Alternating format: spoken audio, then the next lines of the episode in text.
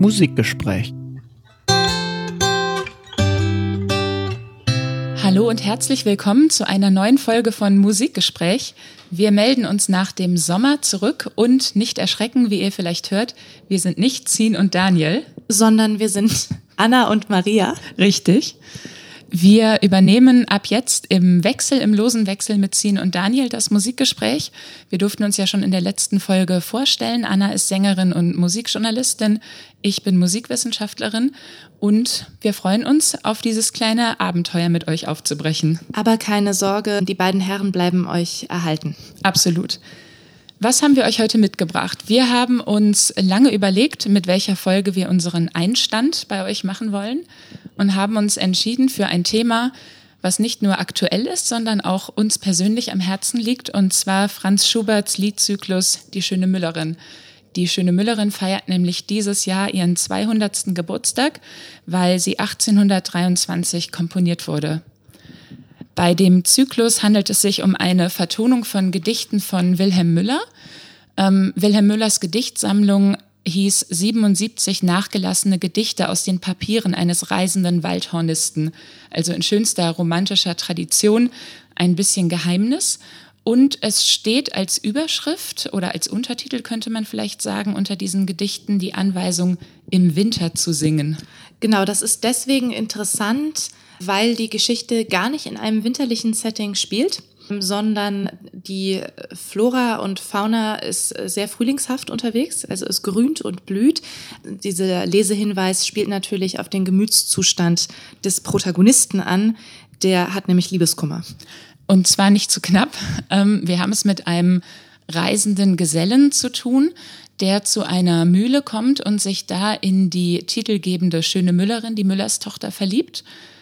Wir wissen nicht genau, wie weit es zwischen den beiden geht, darüber sprechen wir noch. Was wir aber wissen, ist, dass etwa nach der Hälfte des Zyklus sich ein fieser Nebenbuhler einschleicht, nämlich der Jäger, der auch plötzlich der Farbe Grün, die ja eigentlich so frühlingshaft ist und da so omnipräsent ist, eine ganz andere, ganz fiese Konnotation gibt. Und das Ganze endet dann tragisch, nämlich im Bach.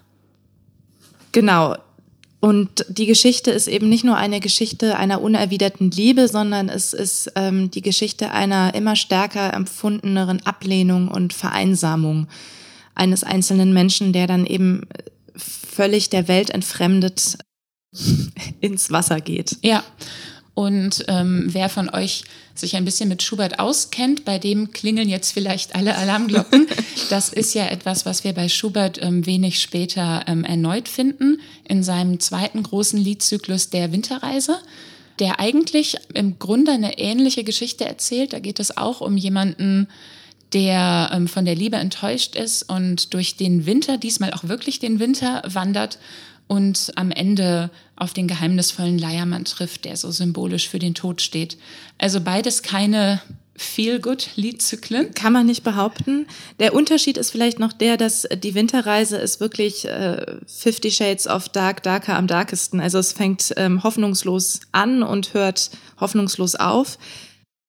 Die schöne Müllerin beginnt eigentlich relativ hoffnungsfroh. Also wir erleben einen jungen Menschen, der irgendwie ins Leben aufbricht und voller Neugierde auf das blickt, was ihn erwartet und eben immer enttäuschter und enttäuschter wird.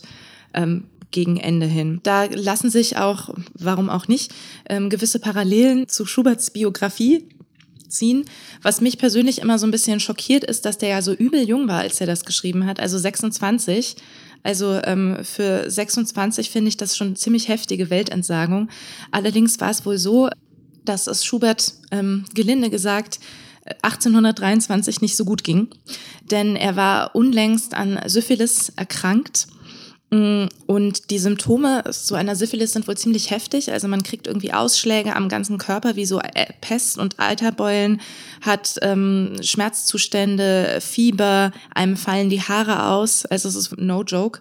Und ich kann schon verstehen, dass einem da die Lebensfreude so ein bisschen abhanden gekommen, kommen kann. Und es gibt aus der Zeit einen Brief, ähm, von Schubert an einem Freund. Da schreibt er, mit einem Wort, ich fühle mich als den unglücklichsten, elendsten Menschen auf der Welt. Denk dir einen Menschen, dessen Gesundheit nie mehr richtig werden will und der aus Verzweiflung darüber die Sache immer schlechter statt besser macht. Denke dir einen Menschen, sage ich, dessen glänzendste Hoffnung zunichte geworden sind, dem das Glück der Liebe und Freundschaft nichts bieten können als höchstens Schmerz, dem Begeisterung für das Schöne zu schwinden droht. Und ich frage dich, ob das nicht ein elender, unglücklicher Mensch ist. Interessanterweise ist die Genese der Gedichte selbst, wenn wir jetzt an den Dichter Wilhelm Müller denken, ähnlich. Er war auch noch relativ jung, als er diese Gedichte geschrieben hat. Und wie man heute weiß, beziehen sich die Gedichte auch auf seine unerfüllte Liebe zu Luise Hensel. Also wir haben hier quasi einen, könnte man sagen, einen unglücklichen Dichter, der auf einen unglücklichen Komponisten traf. Mm, also und, Weltschmerz hoch 22. genau. Und äh, Wilhelm Müller ähm, war ja oder ist ja auch der Dichter zu der Winterreise, die wir eben erwähnt haben. Zum Thema unerfüllte Liebe ist es natürlich so, dass äh, damit äh, Schubert natürlich auch leidliche Erfahrungen sammelte. Ich habe ähm, übrigens große Leseempfehlung.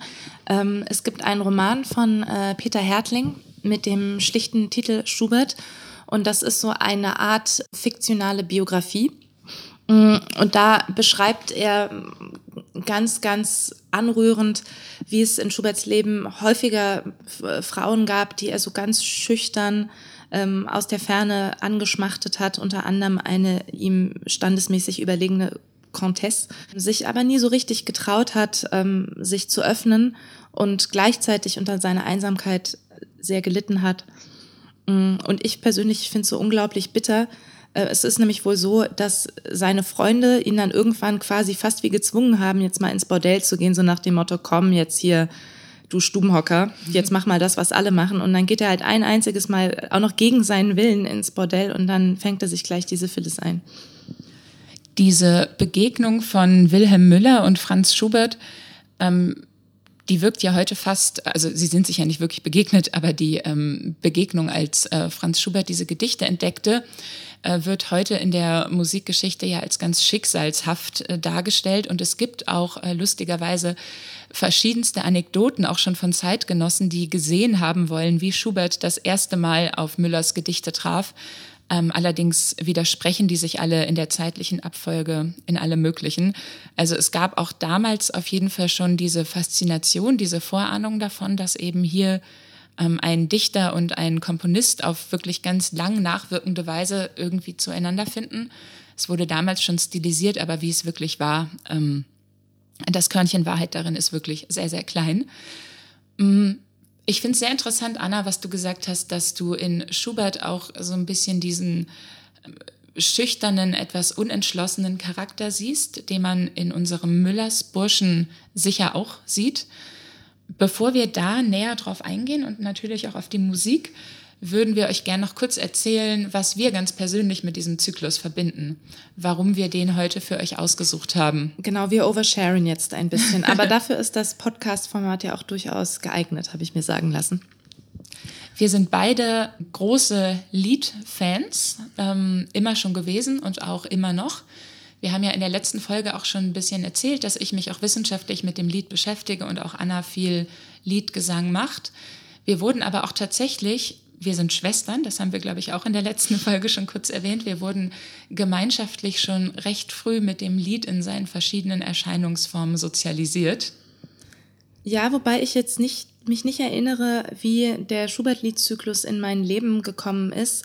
Ähm, denn von zu Hause aus ähm, wurden wir eigentlich eher so an Arbeiterlieder und Volkslieder herangeführt.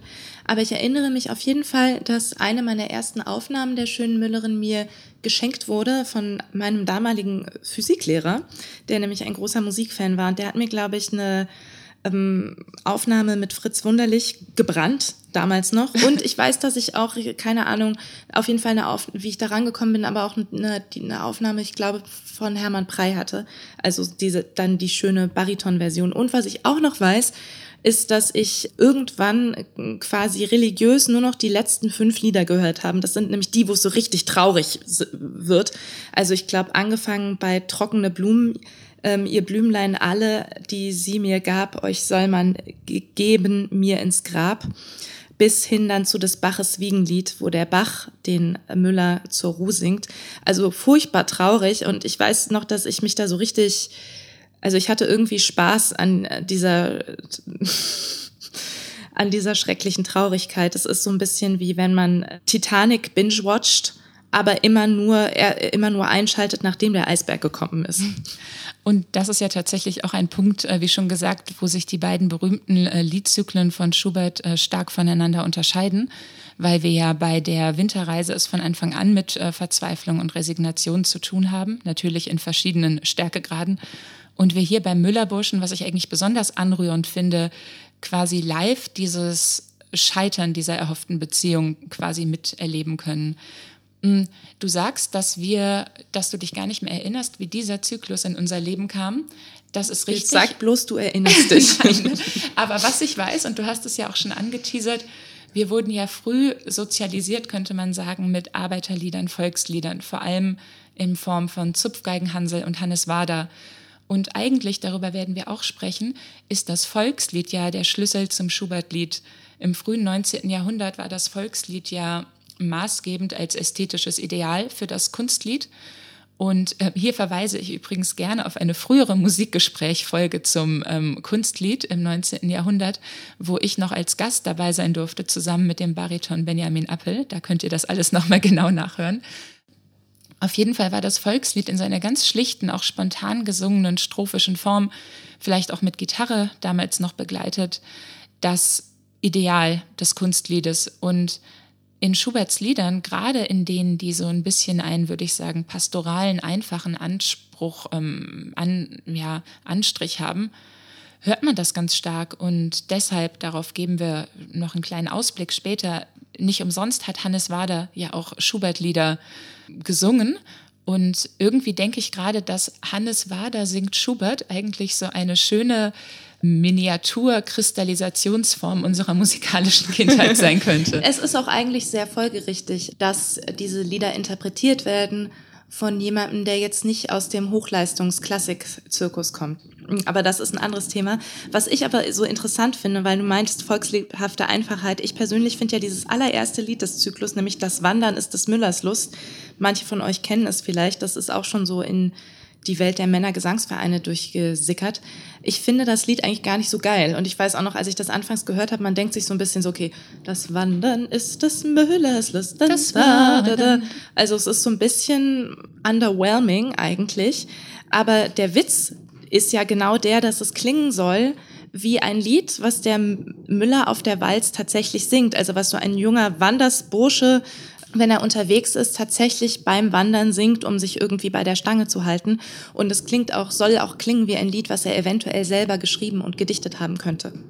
Ja, das sagst du jetzt mit so einer großen Selbstverständlichkeit, Anna, und ich würde dir auch sofort zustimmen. Aber es gibt immer wieder Leute, die sich genau daran ein bisschen stören. Und ich glaube, diese Diskussion, wie kunstvoll, wie künstlich vielleicht auch davon abgeleitet man diese Lieder interpretiert, ist eine, die ja, also ich glaube, dass die sich jeder Interpret erneut stellt. Und es gibt den berühmten Pianisten ähm, Gerald Moore, der auch viel Schubert aufgenommen hat, unter anderem mit den vielen berühmten Schubert-Sängern seiner Zeit, ähm, Fischer Discott zum Beispiel. Der hat ein ganz dickes Buch geschrieben. Ähm, über aufführungspraktische Hinweise zu den Schubert-Liedzyklen.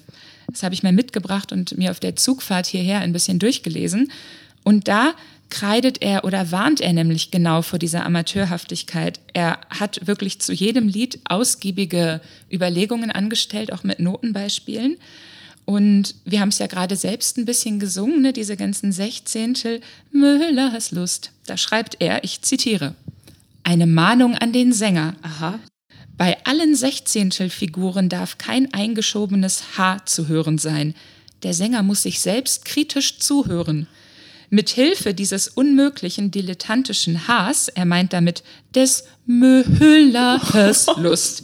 Also mit Hilfe dieses dilettantischen Haars bringt jeder Hinz oder Kunz es fertig, durch solche Sechzehntelpassagen zu stolpern. Und der Begleiter, also der Pianist, sollte nicht zögern, seinen Partner darauf aufmerksam zu machen, wenn er es hört. Wie fändest du das denn, Anna, wenn du da gerade dir die Seele aus dem Leib singst und dann sagt der Pianist, also dieses Haar zwischen den Sechzehnteln finde ich doch recht dilettantisch. Also, liebe Hörerinnen und Hörer, ich muss gestehen, dass ich ein bisschen getriggert bin. Ja, das verstehe ich. Denn, also abgesehen von, von diesem, von, von dieser, von diesem institutionalisierten Autoritätsgefälle, wo dann so ein Pianist am Klavier sitzen darf und sagt so, na, also es war ja nicht gerade so das Gelbe vom Ei. Ganz abgesehen davon stoße ich mich ein bisschen an dieser Pedanterie. Mr. Moores Lebensleistung und Expertise in allen Ehren, die will ich überhaupt nicht anzweifeln. Aber ich persönlich denke mir doch gerade diese schlichten Müllers Lieder, also vor allen Dingen diese Anfangslieder, die sollen doch äh, gerade aus dem Herzen so frei nach Schnauze gesungen werden. Ich meine, wir wissen alle, jeder, der schon mal Schubert gesungen hat, weiß, dass es immer leichter klingt, als es ist, dass die wirklich sehr schwer sind, dass es ein bisschen ist wie Mozart, weil man so exponiert ist mit seinem Stimmklang. Aber ich persönlich würde so ein eingeschobenes Haar nicht schlimm finden, weil es doch gerade Gebrauchsmusik sein soll. Und es soll doch gerade Musik sein, die gesungen werden soll von, na gut, das ist jetzt vielleicht sehr idealistisch gedacht, von der breiten Masse, aber die sich auch ein bisschen außerhalb dieses Elfenbeinturms bewegt. Und ich glaube, dass das auch, ich habe mich lange gefragt, warum die schöne Müllerin oder die Winterreise mich als 14-Jährige damals so berührt hat. Und ich glaube, weil die Texte einfach so ein bisschen so klingen, wie als würde man jemandes Poesiealbum lesen, im besten Sinne. Und es ist ja auch so, dass unser Ohr harmonisch festhängt, genau in dieser Zeit. Also deshalb kommt uns die musikalische Sprache dieser Lieder ganz selbstverständlich vor. Und deshalb finde ich es wichtig, sie ganz selbstverständlich zu singen, auch auf die Gefahr hin, dass vielleicht ab und zu mal ein paar Schönheitsfehler drin sind. Aber sich verkünsteln, fände ich bei dieser Literatur falsch. Anders als wenn wir jetzt zum Beispiel ein Straußlied haben und Strauß natürlich sehr, also immer so ein bisschen auf Stimmschönheit und Angabe. Das ist eine andere Sache, wobei ich dann, ich wirklich finde, der Unterschied ist, also bei Strauß, das ist ja dann doch sehr ein Kind seiner Zeit, da denke ich mir persönlich selber manchmal so ein bisschen, Richard, äh, take a chill pill. Das ist mir manchmal alles ein bisschen zu, zu aufgeregt. Ähm, und bei Schubert ist ja wirklich diese Einfachheit das Schöne und deshalb bin ich gegen eine übertriebene Akademisierung der Aufführungspraxis. Ein schönes Statement. Ähm, bevor wir jetzt weiter in die äh, Details gehen, würde ich vorschlagen, dass wir nochmal gemeinschaftlich ein bisschen versuchen, diese Reise, ähm, die der Müllerbursche unternimmt und die äh, Stationen nachzuvollziehen für euch. Und ich hatte ja eben schon gesagt, dass die Farbe Grün so eine Art leitmotivische Wirkung in diesem ganzen Zyklus hat. Es beginnt, äh, wie wir ja gerade schon so hübsch angesungen haben, mit Das Wandern ist des Müllers Lust. Und er erreicht dann irgendwann diese Mühle, sieht diese Frau und dann gibt's auch ähm, dieses schöne Lied Der Neugierige, wo er sich dann immer fragt, ob sie ihn wohl auch mag oder nicht. Das ist eigentlich ganz süß, das ist so ganz jungenhaft. Ähm, ja, da ist noch nichts von großer, es ist so ein bisschen so ein Spiel damit. Ne? Man hat das Gefühl, er bricht jetzt auch auf ins Leben und möchte wahrscheinlich auch einfach jemanden finden. Ne? Das gehört ja dazu. Und dann sieht er diese Frau und denkt, die könnte das sein. Und sie treffen sich dann auch, aber dann gibt es ja dieses andere Lied mit dem Regen, wo man auch schon sieht, er wirbt aber auch nicht gerade sehr dominant Tränenregen um heißt das Lied und ist für mich eine der schönsten und anrührendsten Stellen des ganzen Zyklus. Ähm, es fängt an, wir saßen so traulich beisammen im kühlen Erlengrund. Also man könnte sagen, the mood is set up. Also er müsste jetzt nur noch den richtigen Move machen. Und dann gibt es diese Stelle, da wart es im Spiegel so kraus. Es kommt ein Regen, ich gehe nach Haus. Also das heißt, sie sitzen da irgendwie am Teich und es fängt an zu tröpfeln und die Wasseroberfläche kräuselt sich. Und dann sagt sie, ah, es fängt ja an zu regnen, dann gehe ich, glaube ich, nach Hause. Und er hat den Moment verpasst. Genau, und er denkt sich, Mist, äh, hätte ich jetzt, hätte ich mich getraut. Und das finde ich, äh, ist überhaupt die große Frage bei dem Zyklus, dass man nie so richtig weiß, how, how much did he make his presence known? ja, es gibt dann zwar ähm, später auch Lieder, wo er sein Glück artikuliert und sagt, die schöne Müllerin ist mein.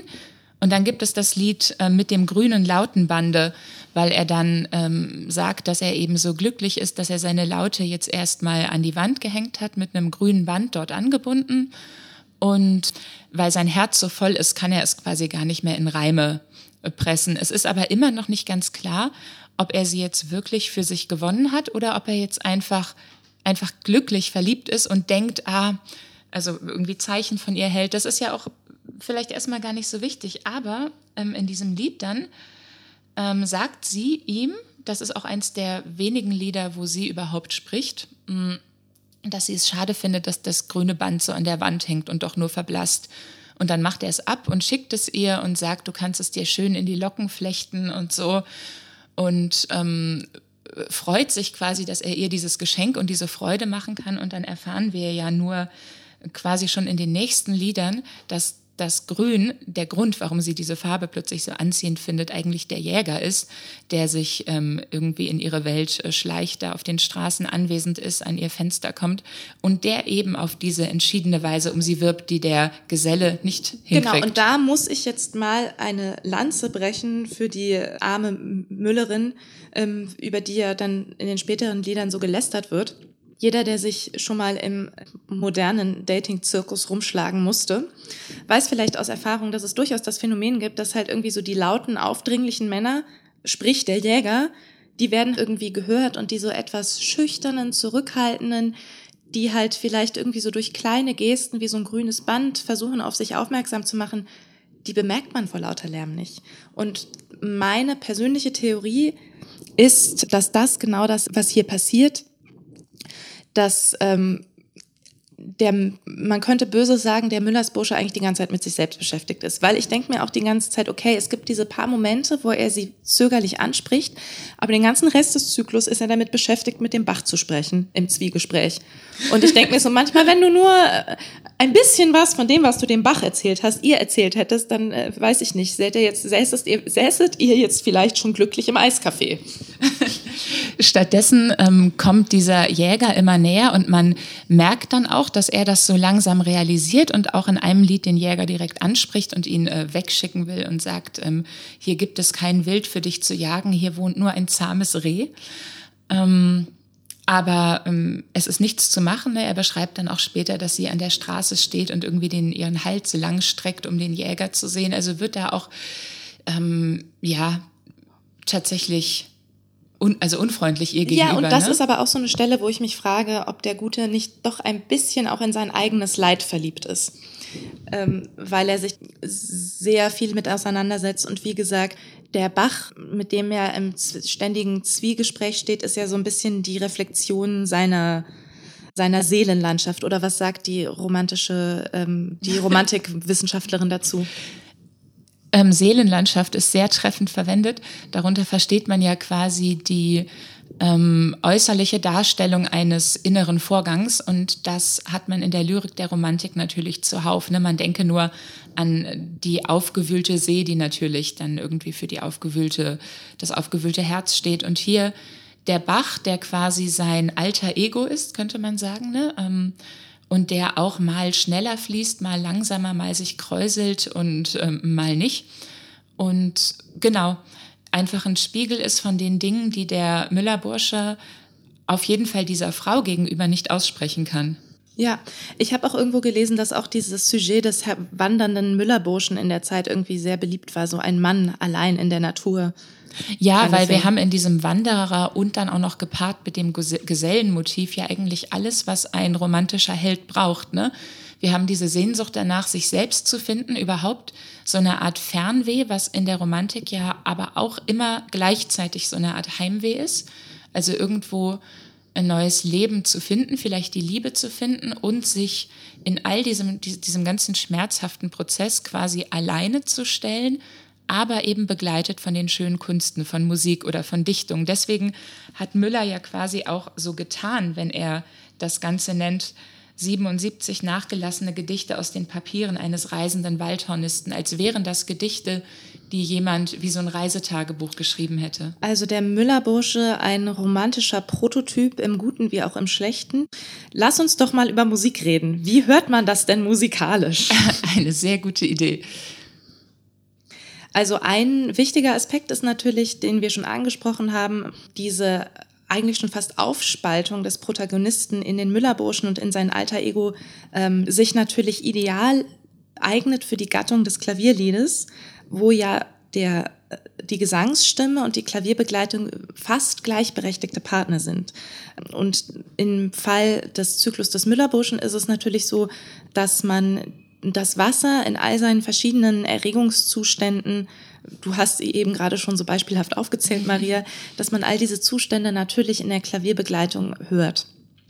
Das würde ich sagen, ist eine der ähm, wichtigsten und auch für mich ergreifendsten Merkmale ja. dieses Werks.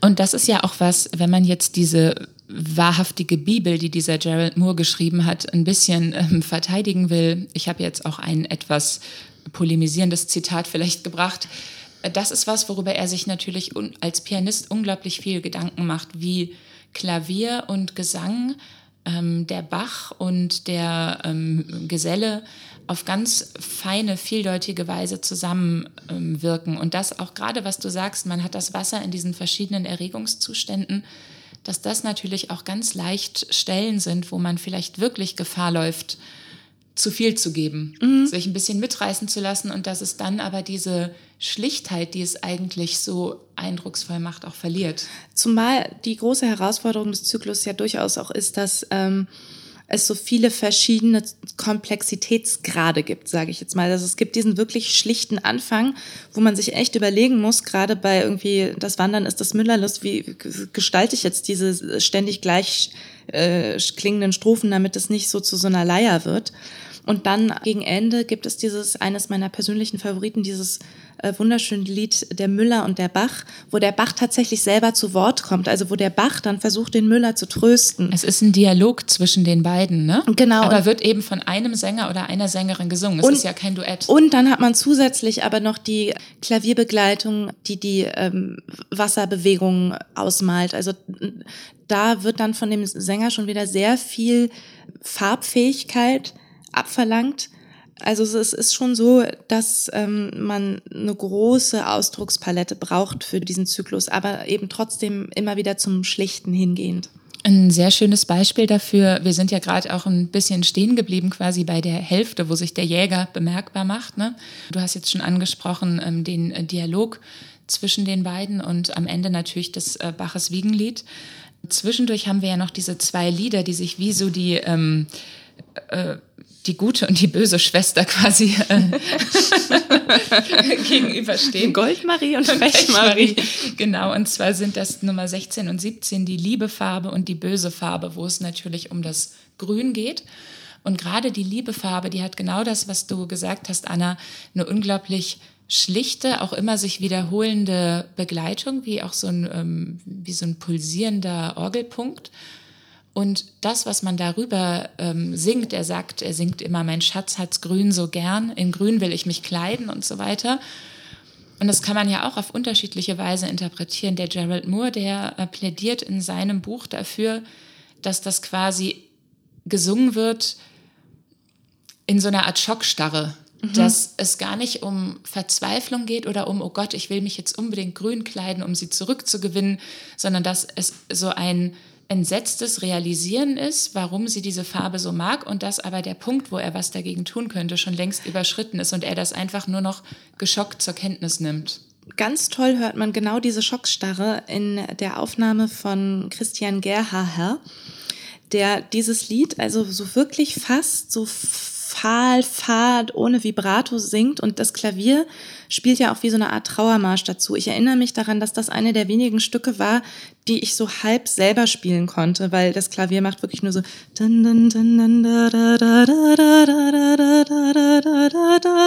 und dann der Sänger so in grün will ich mich kleiden. Also es ist wirklich ein ein Trauermarsch, dieses ähm, Erstarren ist da auf jeden Fall drin. Und dann haben wir ja direkt danach die böse Farbe, die das Ganze so ein bisschen ähm, konterkariert. Das, also die Liebefarbe steht ja auch zum großen Teil in Moll und die Liebefarbe dann in Dur. Also es gibt natürlich überall Wechsel, ne? aber das ist dann schon fast, wo diese Schockstarre so einer gewissen Manie irgendwie fast weicht. Ist das das, wo er sagt, ich möchte ziehen in die Welt hinaus, wenn es nur so grün, so grün nicht wäre, genau. da draußen in Wald und Feld? Da kann man sich so richtig vorstellen, wie er quasi so leicht wahnsinnig durch das Zimmer Überall ist dieses Grün. Genau. Überall. Ja, und er will halt dieser Situation, in der er sich irgendwie gefangen fühlt, entkommen und weiß aber noch nicht so recht wie. Er wendet sich dann, wie du es uns eben schon gesagt hast, ähm, auch wieder an den Bach, sagt dann ja aber auch dem Bach an einer Stelle, er solle jetzt gar nicht nur den bösen Jäger verfolgen, sondern erstmal mit der flatterhaften Müllerin und schimpfen. Da bin ich wieder an einem Punkt, wo ich sage, no, that's not cool. So. Genau, weil ähm, ja, wir eben überhaupt nicht wissen, ob sie überhaupt die Chance hatte, seine Intentionen zu erkennen. Und selbst wenn nicht, dann verliebt sie sich halt in den, in den Jäger. Vielleicht ist das ja auch ein netter Typ. ist, bestimmt, ist bestimmt ein netter Typ. Genau. Bin ich, ich bin davon überzeugt. Aber ähm, Anna, du hattest gerade schon so schön, ähm, die ähm, bist gerade so, äh, schon so schön auf verschiedene Interpretationen eingegangen. Ähm, dieser Liedzyklus wurde ja nun wirklich von fast allen Sängern von Rang und Namen äh, und zum Teil ja auch Sängerinnen, glaube ich, äh, gesungen. Und ähm, wenn man auf YouTube einfach eingibt, äh, Schubert die schöne Müllerin, wird man ja erschlagen. Was gibt es denn da für ähm, Aufnahmen, die du besonders schön findest oder wo du sagen würdest, ähm, aus sängerischer Sicht, dass man da sehr unterschiedliche Farben sehen kann? Ähm, ja, also das ist ein weites Feld, denn Aufnahmen gibt es viele, viele, viele, viele, viele. Und ich habe so das Gefühl, jeder Tenor und jeder Bariton mit äh, dem Mindestmaß an Selbstrespekt hat das Ding mal irgendwie eingespielt, just because. Mm. Aber das Interessante ist schon, äh, wenn man sich da so reinhört, dass man dann auch ganz unterschiedliche Persönlichkeiten hört. Mm. Ich habe ja eben schon gesprochen von der Aufnahme von Gerhaher. Ähm, und dann gibt es natürlich noch eine wunderschön kultivierte, ganz zarte, ganz innige von äh, ähm, Christophe Brigadier, die ich auch wunderschön finde. Dann gibt's natürlich die klassische von Fritz Wunderlich, der das so richtig fast belkantistisch singt, also einfach mit so einer gesunden, schönen Stimme, also nix mit Pfahl oder Non-Vibrato, sondern einfach immer schön gesungen. Aber bei Fritz Wunderlich hat es auch ähm, diese Schlichtheit ähm, und ich muss bei Fritz Wunderlich immer dran denken, dass der ja selber so ein Wandersbursche war und wirklich viel gewandert ist und auch so in der Natur zu Hause war. Und das finde ich, das hört man auch in der Selbstverständlichkeit, mit der er diese Lieder singt. Ähm, ich persönlich, und das ist schon wieder eine Geschmacksfrage, ich aus irgendeinem Grund mag ich sowohl die Winterreise als auch die Müllerin fast lieber von der Baritonstimme gesungen. Ich habe auch gelesen, es wurde ja ursprünglich quasi, die ursprüngliche Lage ist ja für Tenor, mhm aber dass die ähm, Tradition, dass es auch eher von der mittleren, in der mittleren Lage von Baritönen gesungen wird, auch schon ähm, quasi zu Schuberts Lebzeiten oder kurz danach in der frühen Rezeption sich etablierte? Also wie gesagt, ich glaube, das ist wirklich Geschmackssache. Wie ich schon meinte, die ähm, Version von Brigadier ist wirklich wunderschön. Es ist, glaube ich, nur so, dass die erste Aufnahme, die ich gehört habe, wirklich die von Hermann Prey war. Und der hat ja so eine ganz charakteristische, warme, fast melancholische distinguierte Stimmfarbe und die hat sich einfach so in mein Gedächtnis eingebrannt, dass ähm, das für mich einfach so die Vorlage ist und alles, was weit davon abweicht, ist dann für mein eigenes Ohr nicht mehr ganz stimmig. Es ist natürlich auch so, dass die Geschichte des unglücklich verliebten Müllerburschen nicht nur von Männern eingespielt worden ist, sondern es gibt auch ein paar Frauen, die sich die Ehre gegeben haben, unter anderem Brigitte Fassbender oder Lotte Lehmann und da scheiden sich ja bis heute die Geister, weil. Und Christa Ludwig auch, ne? Ach so, ja, ah, das wusste ich gar nicht. Weil da gibt's ja unterschiedliche Ansichten, denn klar, also es geht ganz klar um einen Mann in der Geschichte. Auf der anderen Seite, alles das, was wir jetzt in den letzten Minuten besprochen haben, all diese Gefühlszustände, ist ja schon irre. Also jeder, der mal irgendwie mit der Schatten, mit den Schattenseiten der Liebe zu tun hatte, kennt diese Gefühlszustände ja. Von daher wollen wir mal nicht so tun, als wäre Weltschmerz ein männliches Privileg. ich habe auch noch gelesen, dass es auch von dem Altisten Jochen Kowalski interpretiert wurde, was ja auch noch mal eine andere Farbe mit reinbringen würde. Ich habe gerade noch überlegt zum Thema Tenor versus Bariton. Ähm, es ist natürlich interessant, weil wir es ja mit einem jugendlichen Charakter eigentlich oder mit einem sehr jungen Mann zu tun haben. Und wenn wir jetzt so in die Besetzungsgeschichte der Oper gehen, es soll jetzt nicht zu weit führen, aber dann wäre ja der Tenor der jugendliche Liebhaber. Ne? Und der Bariton vielleicht tendenziell eher für den älteren, vielleicht sogar romantisch erfolgreicheren, für den Jäger sozusagen. Nur ich finde, dadurch, dass der Bariton diese mittlere Stimmlage hat, passt es für mich persönlich vom Klangeindruck mehr zu dieser Schlichtheit. Ich habe eher das Gefühl, wenn eine Altistin oder ein Bariton es singt, dass ich es auch im Wohnzimmer mitsingen könnte, als wenn es von einem Tenor oder einem Sopran gesungen wird. Ah ja, das ist ein interessanter Punkt, weil die Tenorstimme als solche ja häufig, also im positiven Sinne etwas Artifizielles hat, als dass man sich das anhört und denkt, boah, krass, das ist bestimmt richtig schwer. Und ähm, so der die Baritonlage, die ja auch der Sprechstimme sehr nahe ist, eher so das Gefühl evoziert, ah, das könnte ich, das könnte ich mitsingen. Und ich stelle mir gerne vor, aber da musst du mir als Wissenschaftlerin sagen, ob ich mir das einbilde oder ob das stimmt, okay. dass Schubert diese Lieder vielleicht auch geschrieben hat, einfach so zum Hausgebrauch und nicht für die große Konzertbühne. Das kann ich absolut bestätigen, ähm, denn im frühen 19. Jahrhundert, das war ja noch die Zeit, bevor Lieder überhaupt in den Konzertsaal wanderten. Das heißt, da haben wir Lieder wirklich vor allem im häuslichen Gebrauch in den Salons. Zum Teil, sage ich mal, ist das, ähm, was uns dann als Salon verkauft wird, schon halb öffentlich. Also bei den Hauskonzerten der Mendelssohns saßen irgendwie 200 Leute. Ne? Das sind dann nicht mehr die zehn, die irgendwie. Naja gut, aber die werden auf doch auf etwas engerem Raum ähm, gesessen haben und selbst der Kammermusiksaal der Philharmonie ist ja groß, dass eine gewisse Entfremdung zwischen Performer und Publikum durchaus entsteht. Absolut. Und generell war eben das frühe 19. Jahrhundert wirklich die Zeit, wo das Lied noch im häuslichen Rahmen geblieben ist und erst später so Richtung ähm, Konzertbühne wanderte. Und das trägt natürlich auch dazu bei, dass viele dieser Lieder so geschrieben sind, dass sie auch von einem trainierten Laien gesungen werden kann. Wobei man sagen muss, dass damals, wenn man zu dieser bürgerlichen Schicht gehörte und eine Gesangsausbildung hatte, das schon auf einem hohen Niveau war. Also auch das, was wir uns vorstellen unter Gesangsdilettanten, waren meistens Leute, die recht gut singen konnten. Ja, und wahrscheinlich, äh, es ist ja auch, es ist interessant, weil in der Popmusik ja seit einigen Jahren schon die untrainierte Stimme so in ist, also der, der Sound der untrainierten Stimme, weil man damit Authentizität verbindet. Und ich meine jetzt nicht, auch als ich eben geredet habe von wegen, nee, ich finde, dass das Haar bei dem Müller durchaus dabei sein sollte. Ich meine jetzt nicht, dass man eine untrainierte Stimme haben sollte, ähm, sondern einfach, ähm, dass ähm, so eine gewisse Niedrigschwelligkeit gewahrt bleiben sollte. Aber die finde ich für die Aufführungspraxis eigentlich fast noch wichtiger, weil ich glaube, diese Lieder brauchten es, dass man weitestgehend nah dran ist. Also dass man ähm, den Sänger und den, den Pianisten wirklich sieht, wirklich spürt. Fast so ein bisschen so eine Wohnzimmerkonzertatmosphäre. Ich stelle mir das immer vor, dass so Schubertiaden oder so Salonkonzerte, dass das eigentlich so 19th Century Jam Sessions waren.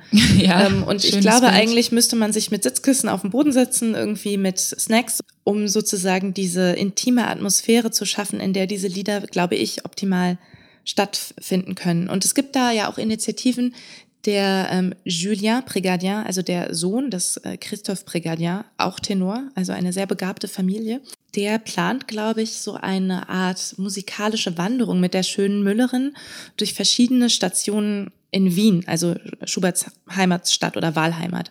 Da sollen dann Konzerte stattfinden im Café an der Ecke, ich glaube auch irgendwie im Vorlesesaal der Uni, und ebenso außerhalb des traditionellen Konzertsettings. Und das finde ich als Ansatz persönlich ganz charmant. Was denkst du, Maria? Ich finde es auch auf jeden Fall total interessant, ähm, gerade wenn man einen Liedzyklus hat, der von einer Reise handelt, ähm, auch diese Reise so ein bisschen performativ nachzuvollziehen mhm. und auch zu schauen, wie solche Lieder wirken, wenn man sie wirklich ähm, draußen irgendwo singt. Es gibt dazu ähm, eine ganz schöne Beobachtung ähm, in einem Buch von Arnold Feil über Franz Schubert hat er sich Gedanken darüber gemacht, inwiefern man zu diesem ersten Lied, was wir jetzt öfter angesprochen haben, das Wandern, inwiefern man dazu überhaupt wandern kann. Er schreibt, dass diese bekannte Melodie von Karl Friedrich Zöllner, der das Wandern ist des Müllers Lust auch vertont hat, dass die sich eigentlich zum Wandern bestens eignet. Das ist diese Melodie. Das Wandern ist des Müllers Lust, das Wandern ist des Müllers Lust, das Wandern. Dazu könne man gut wandern, wie die Achtel gehen und wie die Tempovorschrift munter es angibt. Dann schreibt er aber zu Schuberts Wandern, was man für selbstverständlich hält, dass man auch auf Schuberts das Wandern gehen, dass man nach ihm wandern kann, erweist sich als unmöglich. Man versuche es, freilich nicht im Zimmer, aber auch nicht im Gebirge, sondern eben in einem Wiesentale, dessen Bach Mühlen treiben könnte oder getrieben hat. Richtet man bei einer musikalisch guten Wiedergabe seinen Schritt nach den Achteln des Zweivierteltaktes, so kommt man ins Trippeln. Richtet man ihn nach den Vierteln, dann wird ein Schreiten daraus. Versucht man umgekehrt das Tempo des musikalischen Vortrags so zu nehmen, wie man eben wandert, man kommt beim Experiment ins Lachen und Stolpern. Es geht einfach nicht. Ein jeder fragt sich dann, Weiß ich nicht mehr, wie man wandert? Wie kann man ein Wanderlied singen und spielen, wenn man nicht konkret weiß, wie man sich wandernd bewegt? Man kann es dennoch. Und er erklärt dann, und deswegen finde ich dieses Zitat ganz schön, weil er erklärt, dass es natürlich bei aller Natürlichkeit, Intimität, die das Ganze suggeriert, keine naturalistische Musik ist, ne? Ah ja, ja, verstehe, was du meinst. Aber das finde ich lustig, weil ähm, du hattest mir das ja eben schon mal erzählt und ich habe es dann mal aus Spaß ausprobiert. Also man kann wirklich entweder so dang, dang, dang, dang, dang, ding, ding, also so kleine Schrittchen machen oder so ganz große, langsame Wiegeschritte. Wirklich Strecke machen kann man mit beiden nicht. Und das spricht ja aber wiederum für meine Theorie, dass dieser Müllersbursche eigentlich gar nicht so viele lebenspraktische Skills hat, sondern eigentlich so ein bisschen so ein, so ein zaudernder Intellektueller ist, der irgendwie nur in seinem eigenen Kopf unterwegs ist. Ich glaube, also das glaube ich auch. Ich glaube aber, also ich glaube an deine These, aber ich glaube, dass das Argument dazu nicht passt. Also das, du meinst eigentlich, ich habe nicht recht. Also doch, dass er zaudert und auch so ein bisschen lebensfremd ist, das glaube ich auch. Ich glaube aber nicht, dass man das daran sieht, dass er eigentlich sozusagen nicht im richtigen Rhythmus wandert. Ähm, ich glaube, das hat eher den Grund, dass, wie gesagt, bei allem Naturalismus wir es natürlich trotzdem mit einer Art, ähm, mit einer Stilisierung zu tun haben im Kunstlied. Ne?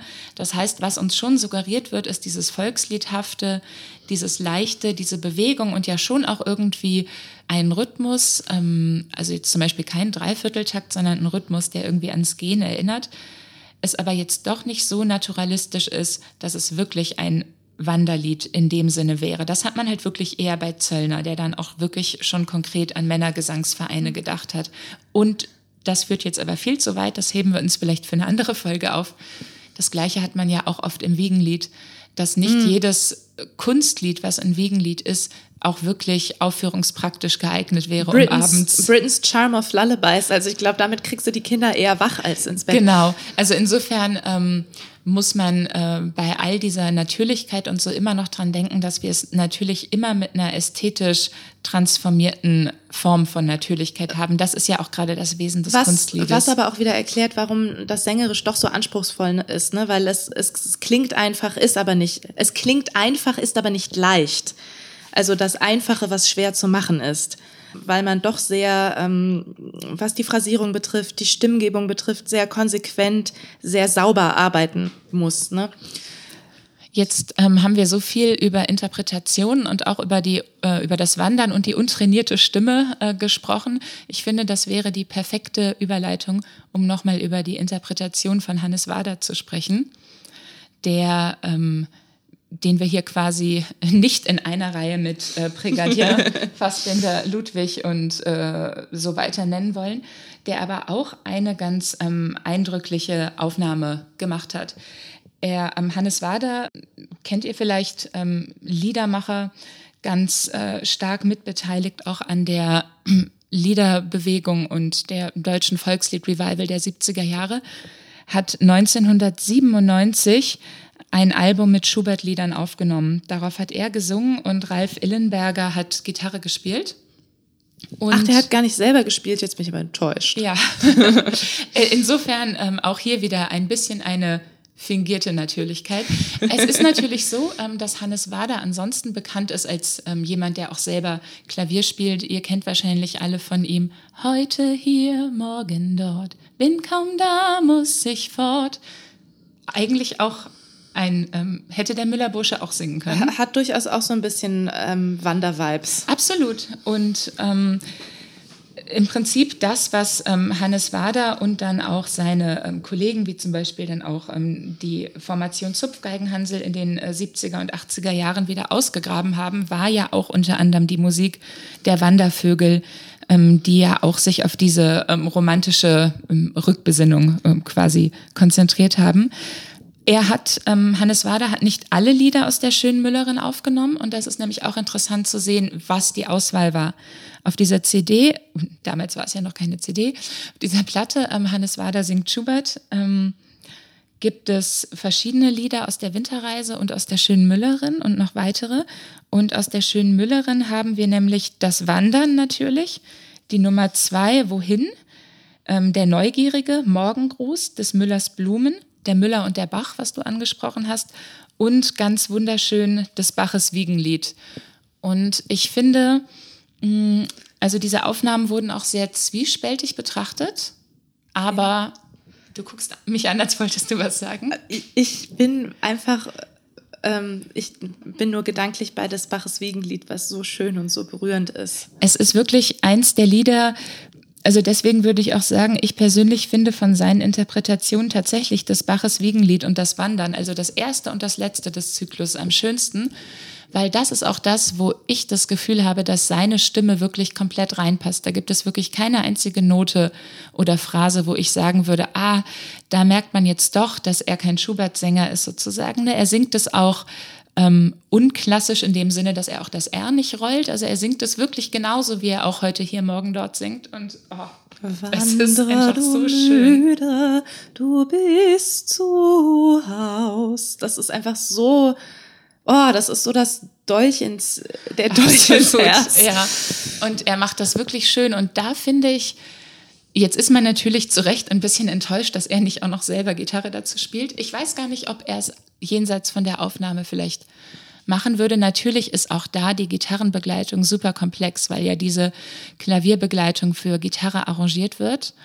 Mm, trotzdem ist das wirklich ein Lied, was so Lagerfeuer-Vibes hat, könnte Und man ich sagen. Finde, ich meinte ja vorhin schon, ich finde total richtig, dass äh, sowas wie, äh, dass jemand wie Hannes Wader Schubert singt, genauso wie ich es auch richtig finde, dass Sting Dowland aufnimmt einfach so rum. Also, liebe Klassikfreunde, ja, ihr könnt euch nicht einerseits die ganze Zeit beklagen, dass die Menschen nicht mehr in Liederabende gehen, angeblich, ähm, und dann gleichzeitig aber voll den Snobismus am Start haben, wenn jemand wie Hannes Wader sich auch mal an Schubert versucht. Also entweder gehört Schubert uns allen oder gar keinem.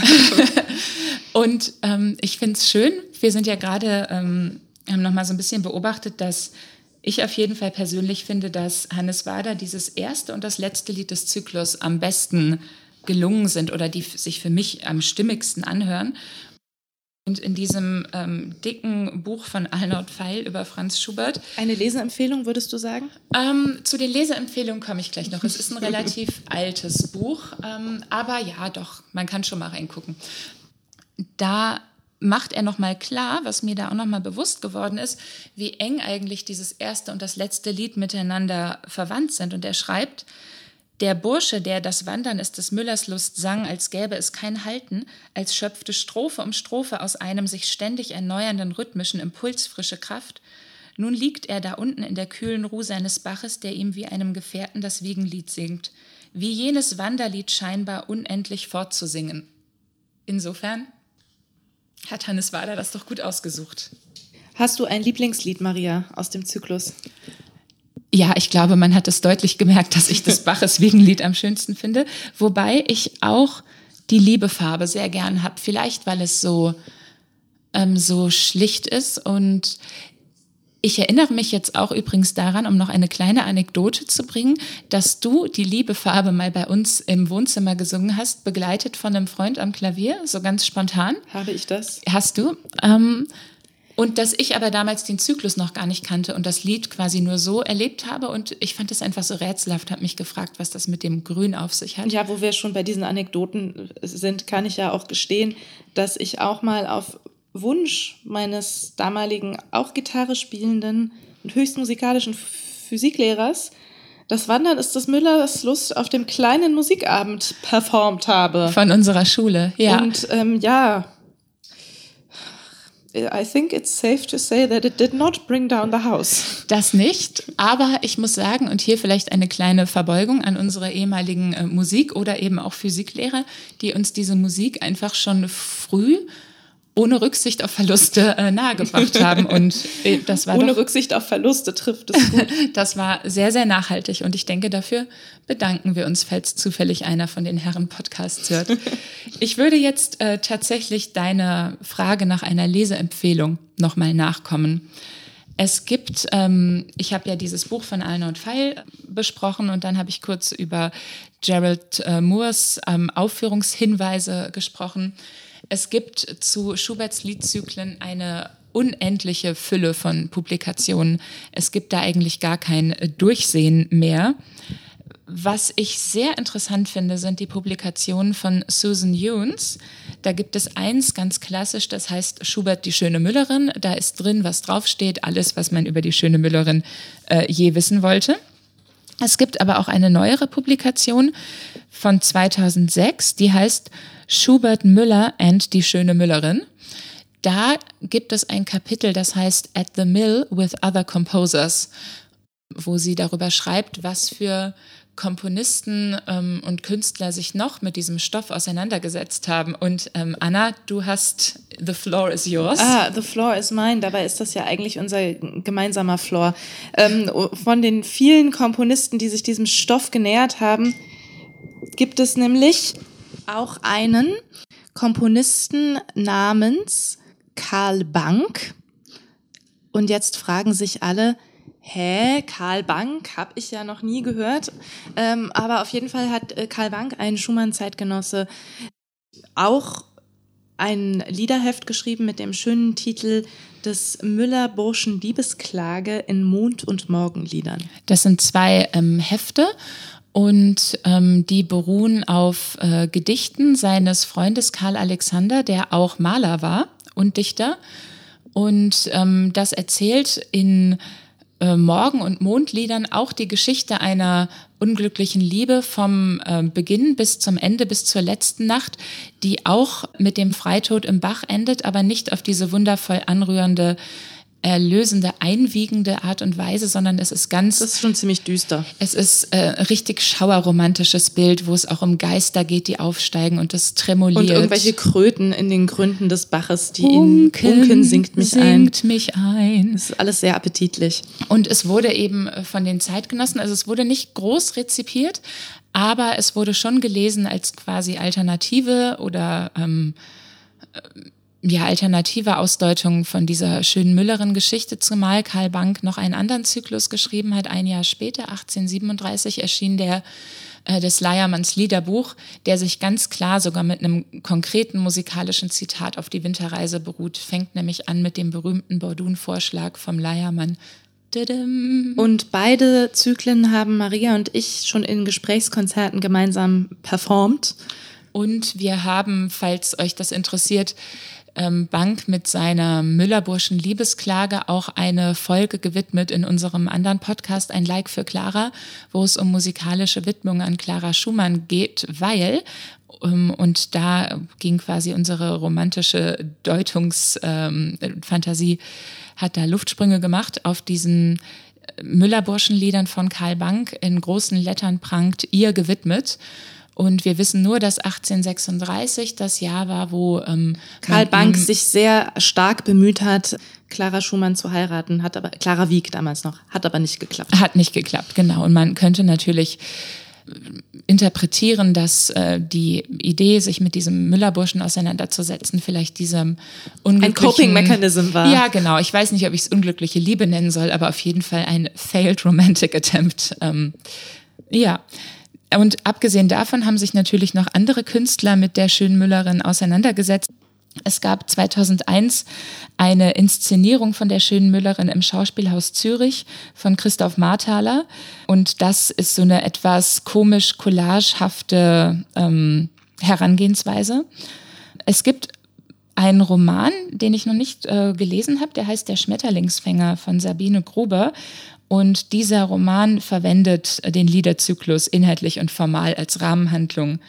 Und dann haben wir natürlich noch verschiedenste musikalische Bearbeitungen. Es gibt zum Beispiel eine Chorfassung und es gibt äh, Bearbeitungen für Tenor, Klarinette, Fagott, Horn und Streichquintett. Und äh, diese Bearbeitung ähm, von Andreas Tagmann wurde ähm, in der Elbphilharmonie Hamburg uraufgeführt mit Klaus äh, Florian Vogt als Tenor und den Philharmonischen Solisten Hamburg. Und das zeigt einfach wieder, was für unendlich viele Anknüpfungspunkte dieser Zyklus bietet. Auch wenn ich mich persönlich bei diesen ganzen Arrangements so für Orchester oder sei es auch nur Kammermusikensemble oder Chor frage, ob es das wirklich braucht, ob das nicht dieser inhärenten Intimität und Simplizität widerspricht. Würde ich auch so sehen. Also grundsätzlich sage ich zu allem immer, kann man machen weil ich sehr gegen Berührungsängste bin bei solchen Sachen. Aber ich meine auch, dass der Zyklus dadurch jetzt nicht unbedingt gewinnt. Also der braucht es nicht. Was ja natürlich nicht heißt, dass es nicht äh, völlig legitim und interessant wäre, mit diesem Zyklus sozusagen auf immer wieder neue Reisen zu gehen. Ne? Aber dass das, was da drin steckt, im Endeffekt vielleicht gerade dadurch besticht, dass es so wenig und doch so viel zugleich ist es ist ja auch, glaube ich, so, dass ähm, ich stimme dir völlig zu, aber ich hatte gerade noch mal den Gedanken, dass es vielleicht völlig egal ist. Hauptsache, man nähert sich diesem Zyklus immer wieder auf neue Art und Weise und hält ihn so am Leben. Also auch so zum Thema, zu dieser ganzen Frage Aufführungspraxis. Wie soll das gesungen werden? Wo soll das gesungen werden? Hauptsache, es wird gesungen und zwar immer wieder auf neue, neugierige Art und Weise und ähm, man nähert sich dem Ganzen ohne Berührungsängste und experimentiert vielleicht auch mal ein bisschen. Wir haben ja auch ähm, unter unseren Folgen immer eine kleine Playlist, wo ihr reinhören könnt in die Dinge, die wir jetzt angesprochen haben, um euch den Einstieg ähm, noch etwas niedrigschwelliger zu gestalten. Ähm, Anna, wenn sich jetzt jemand diese Folge angehört hat und bisher noch gar keine Musik, gar keine Aufnahme gehört hat von diesem Stück, bevor man sich jetzt durch die Playlist arbeitet, mit welcher, mit welcher Einspielung, was würdest du sagen, sollte die Eintrittsaufnahme sein, um sich mit diesem Zyklus auseinanderzusetzen? Uh, schwierig, weil da möchte ich mich nicht aus dem Fenster lehnen und irgendetwas bewerten, weil wirklich viele Leute das aufgenommen haben, die jenseits äh, von Lob und Tadel sind. Ähm, ich kann da nur aus meiner persönlichen Erfahrung sprechen und ich würde wahrscheinlich empfehlen, entweder ein, die Aufnahme von Matthias Görne, einfach weil der eine so schöne, warme, farbenreiche Stimme hat oder eben der Klassiker von Hermann Prey aus genau dem gleichen Grund. Und ich würde noch unbedingt Hannes Wader des Baches Wiegenlied hinterher schieben. und ähm, zum weiteren Schmökern eine Webseite, ähm, Website empfehlen. https äh, slash und so weiter. Die schöne Müllerin.online. Das ist eine unglaubliche Fundgrube. Da gibt's eine Diskografie, eine Bibliothek, Infos, ähm, zum Teil auch Hinweise auf Aufführungen und Performances. Man kann sogar die Aufnahmen dort nach Stimmfach äh, filtern, je nachdem, was man sich anzeigen lassen will. Also für alle, die sich jetzt gerne noch weiter intensiv mit der schönen Müllerin beschäftigen wollen, der Hinweis auf diese Homepage und natürlich auf unsere Playlist. Und ich würde sagen, wir wünschen euch ganz viel Spaß beim Entdecken und bei dem Verfolgen der Reise von unserem Gesellen. Geselle mir nach, wie der Geselle Bach so schön nach, sagt. Wie der Bach sagt. Ja, viel Freude damit und bis zum nächsten Mal. Bis zum nächsten Mal.